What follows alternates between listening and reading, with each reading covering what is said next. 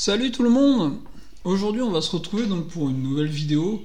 Cette nouvelle vidéo va être les matchs de légende du PSG, mais avec ma vision à moi. C'est moi qui, donne mon avis. Je dis pas que ce sont les meilleurs matchs du PSG.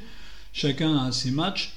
Même si je pense que le premier, on va tous être d'accord, supporter du PSG ancienne génération, un peu une nouvelle génération, j'ai un peu plus de mal, mais je vais essayer de pas faire le vieux. Mais je pense qu'on sait une génération, ce match, on l'a tous en mémoire, on le connaît tous, on a tous entendu parler au moins une fois. Donc on est parti avec le match de légende du PSG.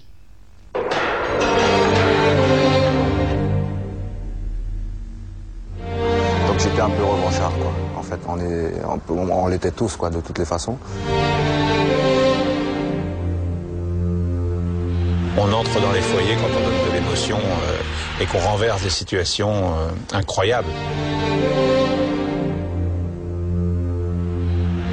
Et Paris l'a fait au moins une fois, euh, à mon goût sûrement plus, mais au moins une fois, c'est avec PSG Real. Je crois que ce, match-là, tous, les, amateurs de foot s'en souviennent, quelle que soit leur, leur équipe favorite. Je suis pas, je suis plutôt, je préfère Marseille moi, donc j'étais pas peut-être. Thierry Henry a 15 ans. Ce soir-là, il est devant sa télé, comme si c'était hier. Tu es obligé de te lever et applaudir. Je me suis levé, j'ai applaudi parce que pour moi, c'est l'un des plus beaux matchs euh, de Coupe d'Europe que j'ai jamais. Nous sommes le 18 mars 1993, il y a 30 ans. 18 mars 1993, vous imaginez un peu où c'est que ça remonte Où j'étais moi ce soir-là? Alors je m'en souviens, j'avais les billets pour aller voir ce match. J'avais été voir le premier tour contre le, Napoli, en 1993, on était dans le Napoli d'après Diego Maradona. Il n'y avait plus Diego déjà à cette époque-là. Le PSG avait fait un gros match là-haut à Napoli, ils avaient gagné 2-0. Ils avaient fait 0-0 retour par des. J'étais, dans les tribunes pour ce match. Donc pour ce match-là contre le Real de Madrid, je m'en souviens, j'avais pris deux places, mais euh, au dernier moment, j'avais pas pu y aller. Donc j'avais refilé ça avec des copains. Donc moi, ce, 18 mars 1993, j'étais avec des potes, on regardait le match et on a vécu une soirée de fou. on va se rappeler un peu ce qu'était la France du football à l'époque, donc il n'y avait pas l'arrêt euh, euh, Bosman, excusez-moi. L'arrêt Bosman, donc ça veut dire qu'on n'avait pas on avait des équipes euh, françaises où il y avait minimum 8 joueurs de nationalité française deux étrangers extra-communautaires et un, et un étranger euh, communautaire. Donc c'est-à-dire que là, dans l'équipe, dans l'équipe qui se présentait là, on avait Ricardo et Valdo, deux Brésiliens, et il y avait Georges Weah, libérien, naturalisé français, donc avec euh, la double nationalité. C'était les trois étrangers qu'on avait sur le terrain. Et après, on avait une équipe. Alors l'équipe, même sans la regarder, je peux vous la donner. Lama dans les buts, Sassus à droite, Colter à gauche. En défense centrale, la défense habituelle, Ricardo Roche, Roche suspendu pour ce match, donc c'était Antoine Comboré qui était à sa place. C'était avec Arthur Georges comme entraîneur, c'était ça. Son équipe, il avait son 11 type. Et quand il y avait les absents, il intégrait les joueurs, mais c'était toujours les mêmes. On trouvait en milieu de terrain bah, toujours le même style de milieu de terrain. Ça veut dire qu'on avait en milieu de terrain Le Guen, Vincent Guérin, Laurent Fournier et Valdo.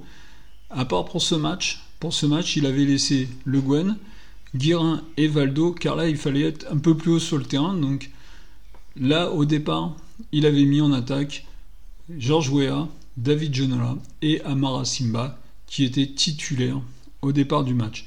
Donc voilà le 11 de départ. On sortait d'un match aller, alors la Coupe de l'UFA à l'époque, qui aujourd'hui on va dire que c'est l'Europa League, un peu l'équivalent de l'Europa League.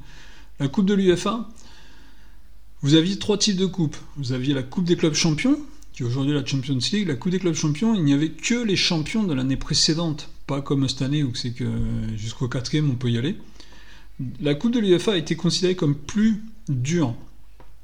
Car bien souvent il y avait des équipes, euh, alors c'était la 2, nous en France c'était la 2 la quatrième place je crois, et vous aviez quand même, euh, par exemple en Espagne, si vous aviez Barcelone champion, à l'époque c'était le Barcelone de Cruyff qui était quand même au-dessus de tout le monde, donc vous vous retrouvez avec le Real de Madrid, par exemple, en Coupe de l'UEFA, et pareil avec euh, les autres championnats. Donc là, la Coupe de l'UEFA, la C3, donc l'époque de la C3. On revient dans le contexte français, donc il n'y a pas l'arrêt Bosman.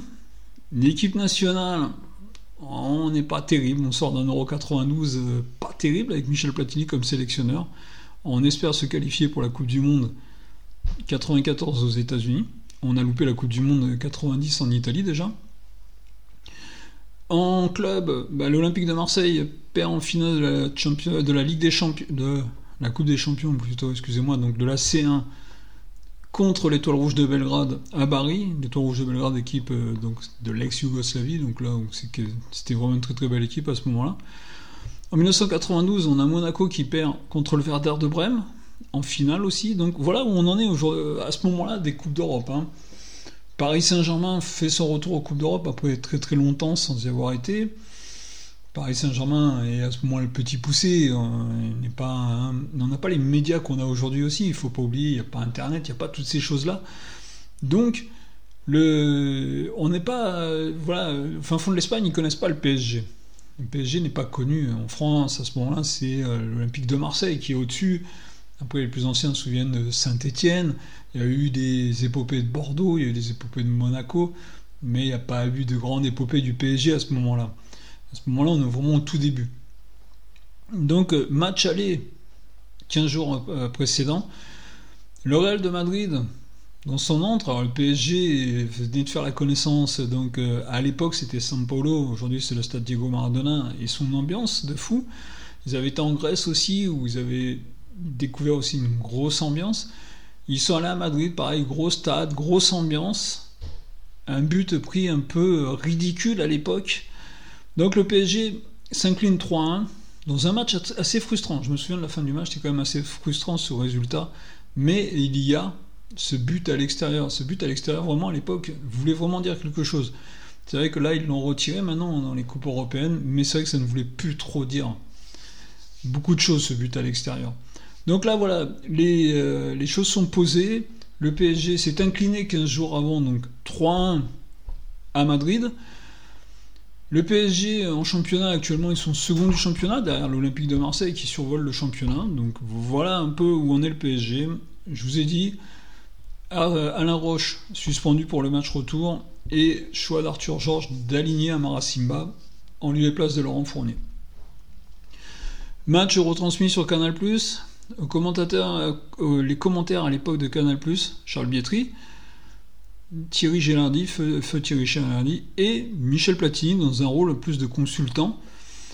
Donc, euh, et pas consultant comme aujourd'hui, où c'est que les consultants euh, ont leur club attitré et on les voit et ils parlent de leur club et quand ils vont euh, commenter d'autres clubs, ils sont capables de, de les critiquer.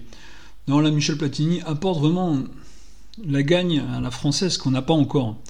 Mais Michel Platini, voilà, je me souviens de ce qu'il dit au début du match des, vraiment qui dit le Real de Madrid ils sont 11 hommes sur le terrain, le PSG ils sont 11 hommes sur le terrain. C'est un match d'hommes qu'il y a. C'est pas le palmarès du Real de Madrid contre le palmarès du PSG, sinon il n'y a pas de match. Non, c'est 11 hommes côté Real de Madrid, 11 hommes côté PSG et il a martelé ça vraiment tout le début du match. Donc on est parti. Le match respire un air vraiment de fête. Le Parc des Princes est rempli, c'est chaud bouillant. Il y a une ambiance de fou dans les tribunes qui se ressemble même à la télé, hein, même devant la télé et devant les commentateurs qui sont quand même enthousiastes. Alors, le Grand Real de Madrid, à ce moment-là, leader de son, euh, championnat, donc de la Liga, et à savoir que le PSG, le PSG version Arthur Georges, avait une arme, avait une véritable arme, c'était les coups de pied arrêtés. Les coups de pied arrêtés, c'était vraiment l'arme du PSG à avoir trouvé avec des joueurs comme Georges Weah, comme David Ginola, comme Ricardo, comme euh, Alain Roche, comme Antoine Comboré quand il était sur le terrain, qui ont des jeux de tête extraordinaires. Donc ça veut dire qu'un corner pour le PSG, c'était une action de but. Beaucoup, dans la période d'Arthur Georges, beaucoup de buts ont été inscrits sur les coups de pied arrêtés. On arrive à cette 33e minute, toujours 0-0.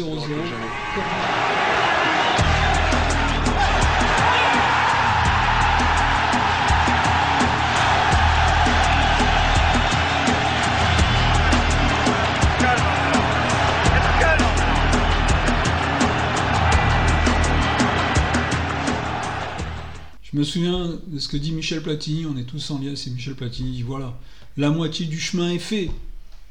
1-0, on arrive à la mi-temps 1-0, c'est fantastique, allez on continue. Le PSG en deuxième mi-temps, il va, il croit, pousse, pousse. Daniel Bravo rentre sur le terrain, Bruno Germain rentre aussi pour essayer d'équilibrer, parce qu'à l'époque le PSG était quand même équilibré. Donc, on est là, ça pousse, ça pousse, ça pousse, ça pousse. Et là, on arrive à la 81e minute. Valdo. En retrait, c'est bien joué.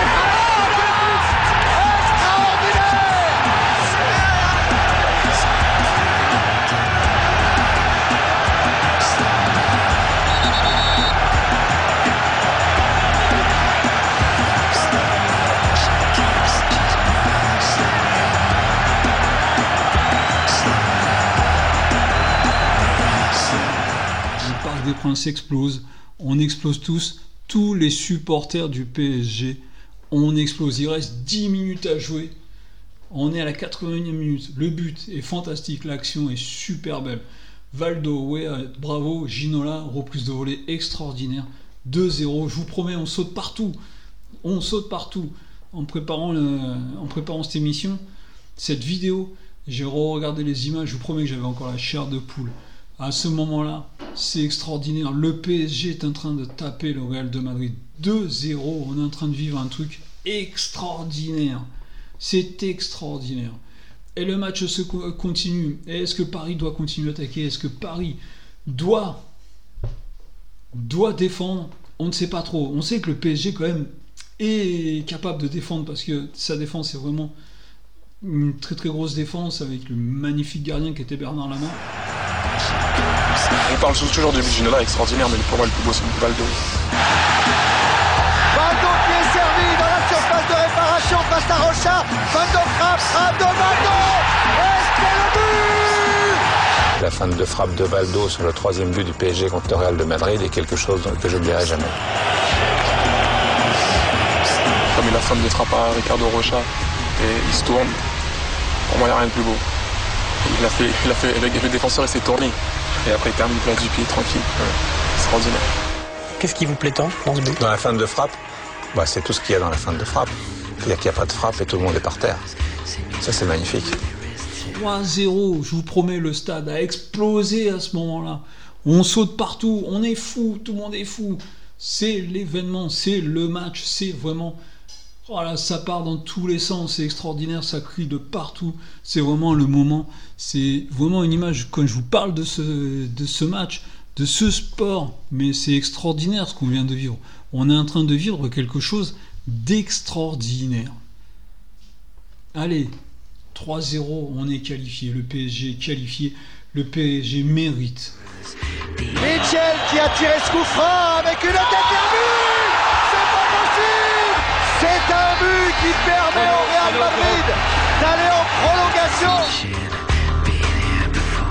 Et moi, je me revois, euh, c'est vrai que j'ai toujours gardé cette image-là en tête, euh, dire à tous mes partenaires, allez les gars, on y va, c'est pas terminé, il reste encore du temps et tout. Et on remet le ballon au centre et bon, il arrive ce qui arrive. Coup de massue terrible. Pouf 3-1, on part en prolongation. Et si le PSG part en prolongation, le match est terminé. Madrid va prendre l'ascendant. Les Madrilènes sont fous de joie. Nous, les Parisiens, on est en train de pleurer dans notre coin. Le match là vient de prendre une tournure comme pas possible. Mais il faut se relever. Et c'est les commentateurs et Michel Platini en tête le dit, il faut se relever, il va, il va en rester une. Je m'en souviens de la phrase de Michel Platini, il va en rester une. C'est pas fini peut-être avec Ginola. Poursuivi par Zamorano, le buteur. Et ben voilà, il a Et ben voilà le quatrième but. Ça ne peut pas se passer différemment que le but de Komori qui marque la tête. Ça ne peut pas se passer différemment, mais c'est une chose que, que je sens, que je ne pourrais pas expliquer. Wea est devant le but. Campoiré aussi. Campoiré aussi, vient mettre la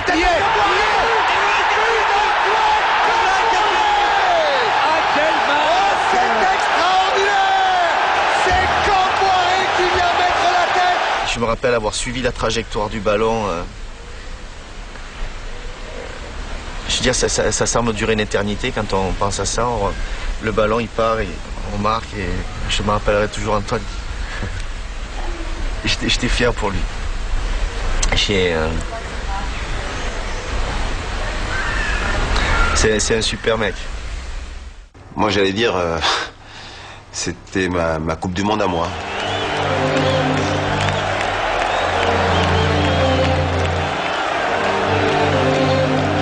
C'est vrai que ce sont des moments très très forts, mais moi j'ai pas de souvenir quoi, parce que parce que donc euh, on, est léger, on est est en vol, en, plane. Ce sont des moments qu'on j'allais dire, on espère revivre, mais c'est vrai que c'est impossible parce que c'est une fois dans sa vie. C'est une fois dans sa vie. J'ai eu la chance de vivre ça et c'est ce que je souhaite à, tous les joueurs, au moins une fois dans leur vie. Mais c'est un truc de fou. On est dans tous nos états. Il n'y a que le foot qui peut nous rendre ça. Il n'y a que le foot qui pouvait nous donner ça. Ce 18 mars 1993, on arrive 4 à 1 pour le PSG contre le Real de Madrid. On est en train de vivre quelque chose d'extraordinaire. C'est extraordinaire ce qu'on vient de vivre. Le PSG vient de nous faire vivre une émotion extraordinaire. Je me souviens de la fin du match. Ça courait partout. Alain Roche qui était sur le bord du terrain avec Michel Denisot, ça sautait dans tous les sens. C'était un match. Ça a été une fin de match de feu. Souvenez-vous, 2-0, 3-0, le retour des Madrilènes 3-1, allez, on part en prolongation. Et le quatrième but d'Antoine Comboiré. Antoine Comboiré, Antoine Comboiré. Ce jour-là, Antoine Comboiré a marqué son nom dans l'histoire du PSG, dans la légende du PSG. Aujourd'hui, Antoine Comboiré, pour moi, fait partie de l'histoire du PSG avec ce but. 4-1, victoire des Parisiens.